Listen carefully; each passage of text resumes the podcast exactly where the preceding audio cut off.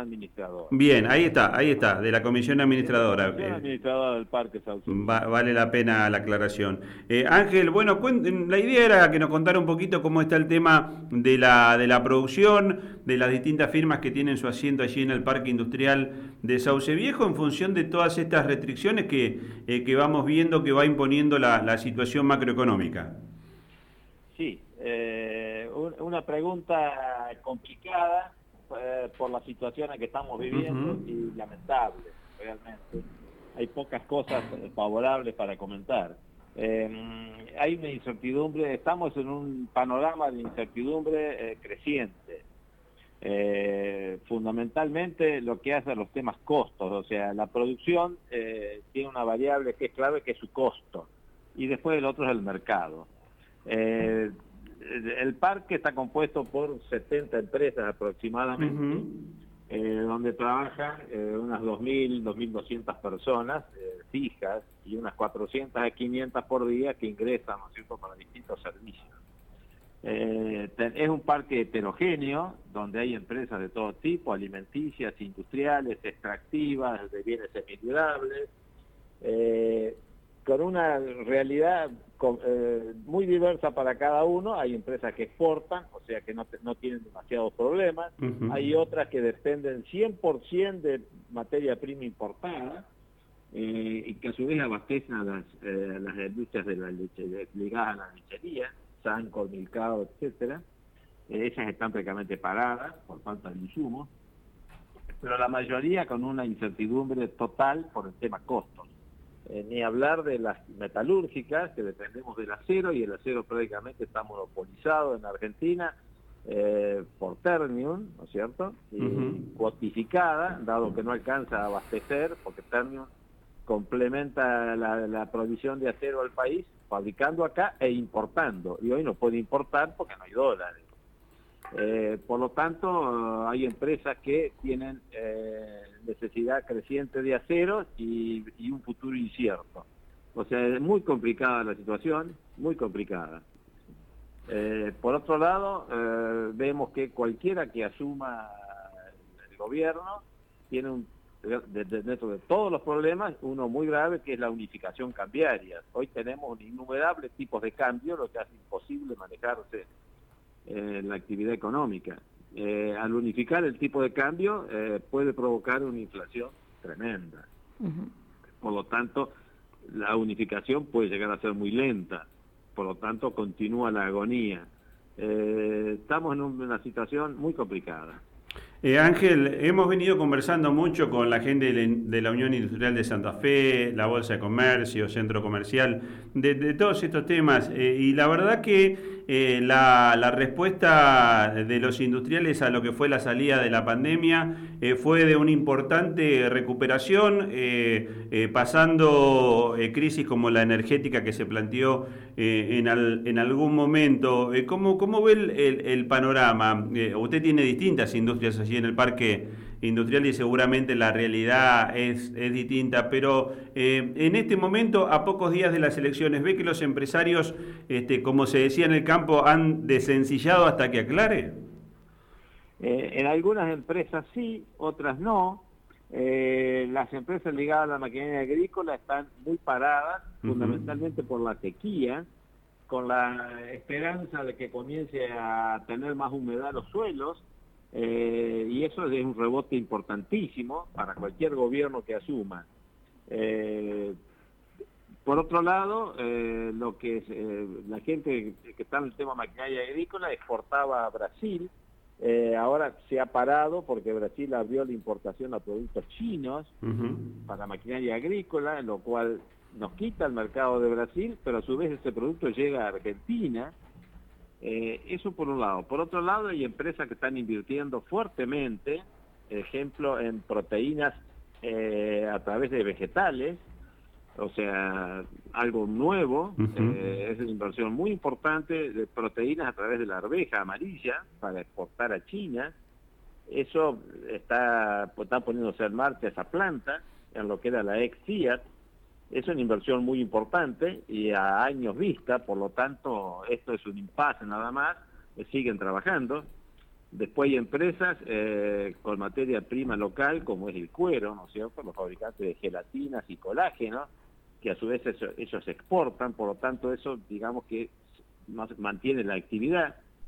Pero hay otras eh, con una incertidumbre muy grande, eh, las metalúrgicas que trabajan para vaca muerta, para el litio, con un panorama muy incierto en base a qué gobierno asuma. Eh, pero sí, algunas están desencillando hasta que clave, otras no.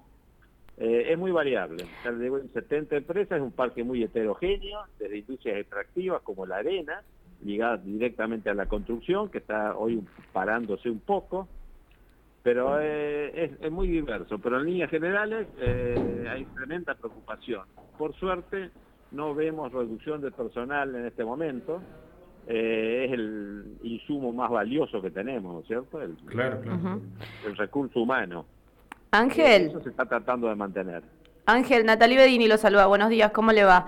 Respecto a esta incertidumbre de la que usted nos habla, respecto de que pueda ocurrir un salto devaluatorio, y en este impasse, en este impasse en el que tenemos un dólar eh, blue, un dólar negro a más de mil pesos y un dólar eh, oficial muy por debajo, ¿cómo están haciendo para eh, generar las compras que al menos pueden generar? Y si le puedes explicar a la gente, no a nosotros, cómo va a impactar esto sobre los precios. Eh, mira, el, dólar de 365 pesos oficial es prácticamente inalcanzable. Eh, es el dólar y además hay otro dólar más bajo que 350 que es el dólar divisa con el cual se usa para exportar e importar. No se puede importar porque el gobierno no tiene dólares para ofrecer. Eh, es muy difícil, o sea, el que compra materia prima eh, tiene que pactar otro dólar, que no es el 3, de 3.50 ni 3.65, ni el de 1.000 tampoco, ¿no es cierto? Es algo intermedio, lo cual se hace muy difícil y el manejo es eh, punto a punto, o sea, no, hay una regla general. Eh, lo, general es que está muy difícil la actividad. Cualquiera de la actividad está muy difícil. Ángel, ayer seguía atentamente algunos operativos que había en distintas cuevas financieras sobre todo de ciudadanos chinos, de ciudadanos de otras nacionalidades, que estaban con una cuantiosa eh, cantidad de dólares encima en esto que es el mercado ilegal. ¿Qué siente usted como industrial cuando ve a esta gente realizando esta actividad ilegal, siendo que, como usted bien nos cuenta, el gobierno no posee estos dólares para que la producción pueda funcionar? Eh, sí, es de preocupación es un tema que ocurre en, todos lados donde hay desequilibrio, ¿no es cierto? En todos lados. Eh, donde hay desequilibrio surgen este tipo de mercados paralelos. Pero lo que más me preocupa es el día que se unifique el dólar, que en definitiva algún día se va a unificar. Eh, para que tenga idea, estamos pagando 30 centavos de dólar un litro de nafta, cuando todo el mundo cuesta un dólar o dos dólares en Europa. Eh, en algún momento se va a unificar. Cuando se unifique y o, camino a la unificación, el salto de, evaluatorio va a ser muy importante. Y eso es lo que va a afectar fuertemente. Yo creo que lo, más preocupante es justamente eso. Eh, el sinceramiento eh, del dólar. Eso es lo que veo hacia el futuro como lo más preocupante. Si llueve y tenemos humedad, las cosechas eh, van a traer muchos dólares y comienza a mejorar la balanza comercial del país.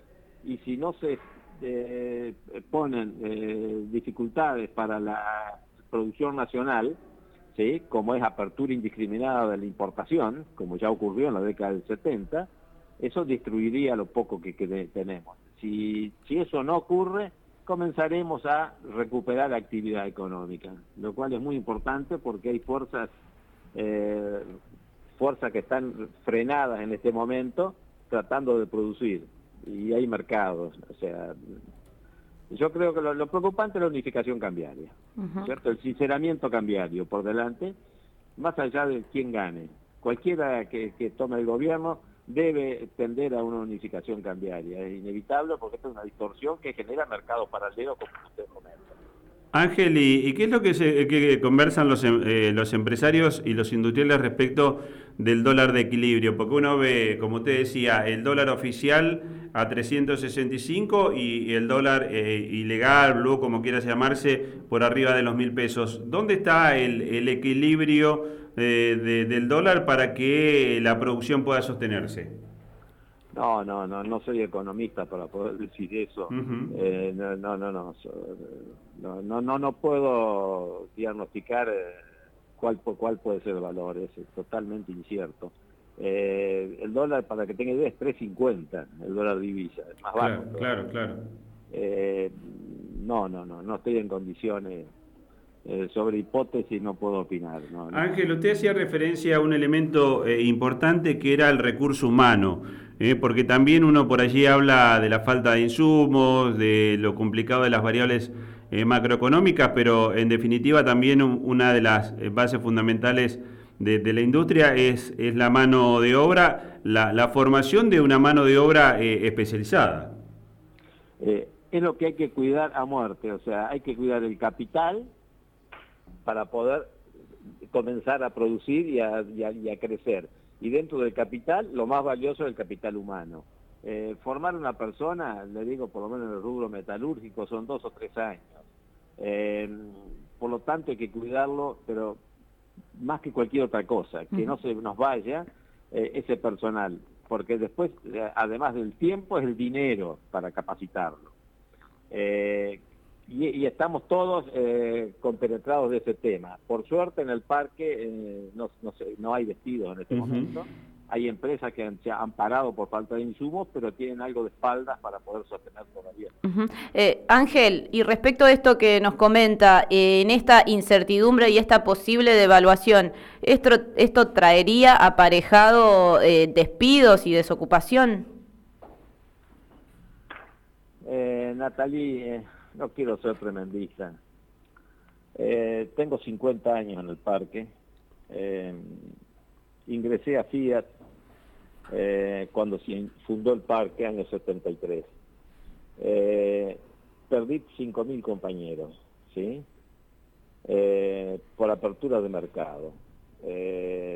o sea, el trato en pocas palabras. Se entiende, sí, sí, se entiende, se entiende. Que la apertura de la economía indiscriminada, con el nivel de impuestos que tenemos, con la, calidad de servicios, fundamentalmente logístico que tenemos. Hoy, un, hoy uno de los insumos claves es el transporte, el flete. Los fletes son exageradamente altos. Es increíble el nivel de, valores de los fletes. Eh, y el nivel de impuestos. Si abren la economía, debemos competir contra, en el caso de los metalúrgicos, contra Turquía, contra la India, contra China, que están en situaciones totalmente diferentes a las nuestras. O sea, desaparecemos instantáneamente, como ocurrió a partir de agosto de 1977 con el régimen de Martínez Dios. Yo perdí 5.000 compañeros, ¿eh? 5.000. Cualquiera en Santa Fe sabe lo que fue eso. Sí. Ángel, agradecerle la gentileza de habernos atendido. Queríamos tener ahí de primera mano cómo está la, situación, cómo está impactando la situación económica en, la producción que tenemos bien cerquita de la, ciudad de Santa Fe. Le mandamos un abrazo, gracias por la atención.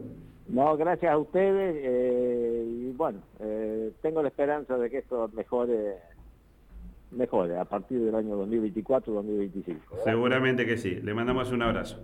Eh, Ángel Pomarrés, el presidente del directorio del Parque Industrial de, Sauce Viejo. Bueno, queríamos tener eh, cerquita cómo está eh, la situación de, los, mm, de, los, industriales que producen aquí en, nuestra región. 10 y 35 de la mañana, nos vamos a ir a la pausa con información, con música. Sí, tenemos una noticia para los diabéticos porque mm, eh, hay una nueva droga que puede prevenir las dos complicaciones más letales de la enfermedad. Se llama finerenona, es una molécula novedosa que bloquea de manera eficaz los receptores que contribuyen a la inflamación y cicatrización del corazón y el riñón. A pesar de que la mayoría de los pacientes con diabetes tipo 2 están conscientes de las complicaciones potenciales que pueden surgir, su enfoque diario suele centrarse en la prevención de síntomas que son evidentes, como el hormigueo en las extremidades, eh, el riesgo de amputaciones o problemas de la visión. Bueno, la asesora médica del Conosur para finerenona, Lucrecia Seco, sostuvo que se posiciona como el primer antagonista mineral corticoide no esteroide dedicado al riñón y con beneficios cardiovasculares que desacelera la progresión de la insuficiencia renal y cardiovascular.